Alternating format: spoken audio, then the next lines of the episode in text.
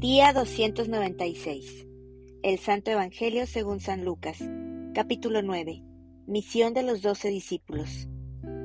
Habiendo reunido a sus doce discípulos, les dio poder y autoridad sobre todos los demonios y para sanar enfermedades, y los envió a predicar el reino de Dios y a sanar a los enfermos. Y les dijo, No toméis nada para el camino, ni bordón, ni alforja, ni pan, ni dinero, ni llevéis dos túnicas, y en cualquier casa donde entréis, quedad allí, y de allí salid, y donde quiera que no os recibieren, salid de aquella ciudad y sacudid el polvo de vuestros pies en testimonio contra ellos. Y saliendo, pasaban por todas las aldeas, anunciando el Evangelio y sanando por todas partes. Muerte de Juan el Bautista. Herodes, el tetrarca, oyó de todas las cosas que hacía Jesús y estaba perplejo, porque decían algunos, Juan ha resucitado de los muertos, otros, Elías ha aparecido, y otros, algún profeta de los antiguos ha resucitado. Y dijo Herodes, a Juan yo le hice decapitar.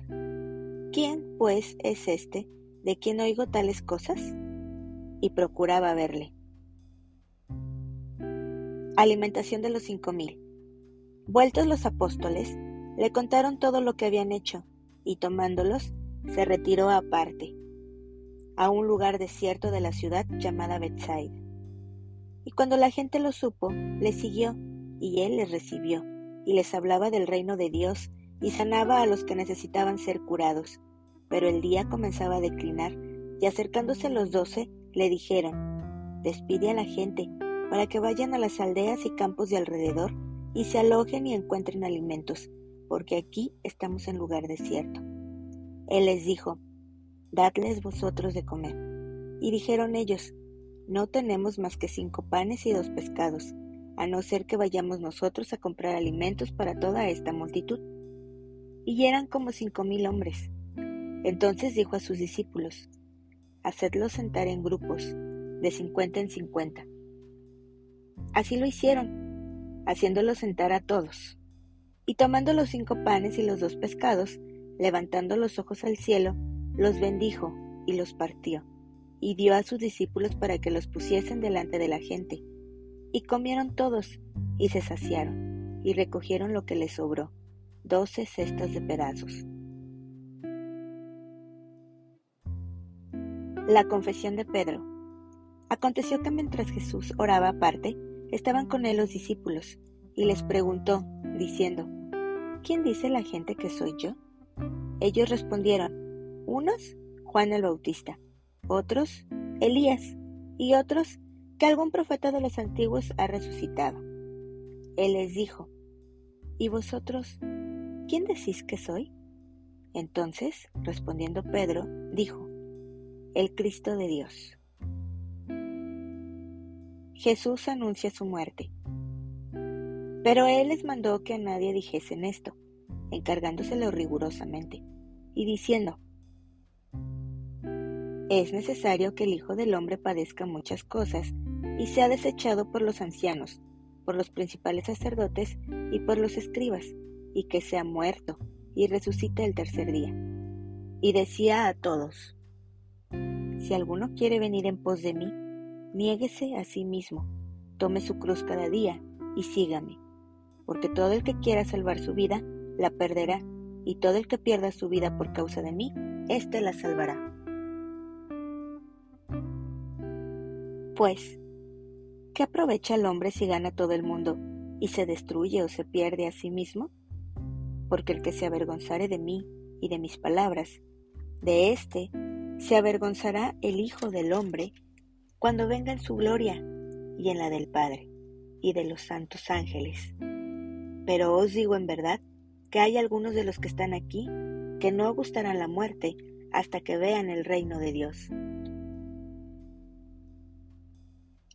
La transfiguración. Aconteció como ocho días después de estas palabras que tomó a Pedro, a Juan y a Jacobo y subió al monte a orar, y entre tanto que oraba, la apariencia de su rostro se hizo otra, y su vestido blanco y resplandeciente. Y he aquí dos varones que hablaban con él, los cuales eran Moisés y Elías, quienes aparecieron rodeados de gloria y hablaban de su partida, que iba Jesús a cumplir en Jerusalén. Y Pedro y los que estaban con él estaban rendidos de sueño, mas permaneciendo despiertos, vieron la gloria de Jesús y a los dos varones que estaban con él. Y sucedió que apartándose ellos de él, Pedro dijo a Jesús, Maestro, bueno es para nosotros que estemos aquí y hagamos tres enramadas, una para ti, una para Moisés y una para Elías, no sabiendo lo que decía. Mientras él decía esto, vino una nube que los cubrió, y tuvieron temor al entrar en la nube. Y vino una voz desde la nube que decía, Este es mi Hijo amado, a él oíd. Y cuando cesó la voz, Jesús fue hallado solo, y ellos callaron, y por aquellos días no dijeron nada a nadie de lo que habían visto. Jesús sana a un muchacho endemoniado. Al día siguiente, cuando descendieron del monte, una gran multitud le salió al encuentro, y he aquí, un hombre de la multitud clamó diciendo, Maestro, te ruego que veas a mi hijo, pues es el único que tengo. Y sucede que un espíritu le toma y de repente da voces, y le sacude con violencia, y le hace echar espuma, y estropeándole, a duras penas se aparta de él. Y rogué a tus discípulos que le echasen fuera, y no pudieron. Respondiendo Jesús, dijo, Oh generación incrédula y perversa, ¿hasta cuándo he de estar con vosotros y os he de soportar? Trae acá a tu hijo. Y mientras se acercaba el muchacho, el demonio le derribó y le sacudió con violencia. Pero Jesús reprendió al espíritu inmundo y sanó al muchacho y se lo devolvió a su padre. Y todos se admiraban de la grandeza de Dios. Jesús anuncia otra vez su muerte, y maravillándose todos de todas las cosas que hacía, dijo a sus discípulos, Haced que os penetren bien en los oídos estas palabras, porque acontecerá que el Hijo del Hombre será entregado en manos de hombres. Mas ellos no entendían estas palabras, pues les estaban veladas para que no las entendiesen, y temían preguntarles sobre esas palabras. ¿Quién es el mayor?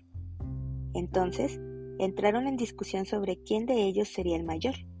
Y Jesús, percibiendo los pensamientos de sus corazones, tomó a un niño y lo puso junto a sí, y les dijo, Cualquiera que reciba a este niño en mi nombre, a mí me recibe, y cualquiera que me recibe a mí, recibe al que me envió, porque el que es más pequeño entre todos vosotros, ese es el más grande. El que no es contra nosotros, por nosotros es. Entonces respondiendo Juan, dijo, Maestro, hemos visto a uno que echaba fuera demonios en tu nombre, y se lo prohibimos, porque no sigue con nosotros. Jesús le dijo, No se lo prohibáis, porque el que no es contra nosotros, por nosotros es. Jesús reprende a Jacobo y a Juan. Cuando se cumplió el tiempo en que él había de ser recibido arriba, afirmó su rostro para ir a Jerusalén y envió mensajeros delante de él, los cuales fueron y entraron en una aldea de los samaritanos para hacerle preparativos. Mas no le recibieron, porque su aspecto era como de ir a Jerusalén. Viendo esto sus discípulos, Jacobo y Juan, dijeron, Señor, ¿quieres que mandemos que descienda fuego del cielo, como hizo Elías, y los consuma? Entonces volviéndose él, los reprendió, diciendo, Vosotros no sabéis de qué espíritu sois porque el Hijo del Hombre no ha venido para perder las almas de los hombres, sino para salvarlas. Y se fueron a otra aldea. Los que querían seguir a Jesús. Yendo a ellos, uno le dijo en el camino, Señor, te seguiré a donde quiera que vayas. Y le dijo Jesús, Las zorras tienen guaridas y las aves de los cielos nidos, mas el Hijo del Hombre no tiene dónde recostar la cabeza y dijo a otro, Sígueme. Él le dijo, Señor, déjame que primero vaya y entierre a mi padre. Jesús le dijo, Deja que los muertos entierren a sus muertos, y tú ve y anuncia el reino de Dios. Entonces también dijo otro, Te seguiré, Señor, pero déjame que me despida primero de los que están en mi casa. Y Jesús le dijo, ninguno que poniendo su mano en el arado mira hacia atrás es apto para el reino de Dios. Capítulo 10. Misión de los setenta. Después de estas cosas, designó el Señor también a otros setenta, a quienes envió de dos en dos delante de él a toda ciudad y lugar a donde él había de ir. Y les decía, la mies a la verdad es mucha, mas los obreros pocos. Por tanto, rogad al Señor de la mies que envíe obreros a su mies. Y he aquí yo os envío como corderos en medio de lobos. No llevéis bolsa, ni alforja, ni calzado, ni a nadie saludéis por el camino. En cualquier casa donde entréis, primeramente decid, paz sea esta casa. Y si hubiere allí algún hijo de paz, vuestra paz reposará sobre él, y si no, se volverá a vosotros. Y posad en aquella misma casa, comiendo y bebiendo lo que os den, porque el obrero es digno de su salario. No os paséis de casa en casa. En cualquier ciudad donde entréis y os reciban, comed lo que os pongan delante, y sanad a los enfermos que en ella haya, y decidles, se ha acercado a vosotros el reino de Dios. Mas en cualquier ciudad donde entréis y no os reciban, saliendo por sus calles, decid, aún el polvo de vuestra ciudad, que se ha pegado a nuestros pies, lo sacudimos contra vosotros, pero esto sabed, que el reino de Dios se ha acercado a vosotros. Y os digo que en aquel día será más tolerable el castigo para Sodoma que para aquella ciudad. Halle sobre las ciudades impenitentes. Ay de ti, corazón. Ay de ti, Betsaida que si en Tiro y en Sidón se hubieran hecho los milagros que se han hecho en vosotras, tiempo que a que sentadas en silicio y ceniza se habrían arrepentido. Por tanto, en el juicio será más tolerable el castigo para Tiro y Sidón que para vosotras. Y tú, Capernaum, que hasta los cielos eres levantada, hasta el Hades serás abatida. El que a vosotros oye, a mí me oye, y el que a vosotros desecha, a mí me desecha, y el que me desecha, a mí desecha al que me envió.